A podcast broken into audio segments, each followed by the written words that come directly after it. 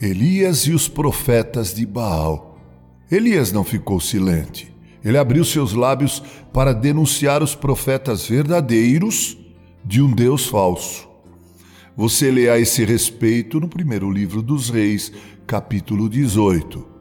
Pensando nas atitudes de Elias, o profeta de Deus, perguntamos: será que deveríamos nos calar em dias nos quais, hoje, temos tantos profetas falsos do verdadeiro Deus?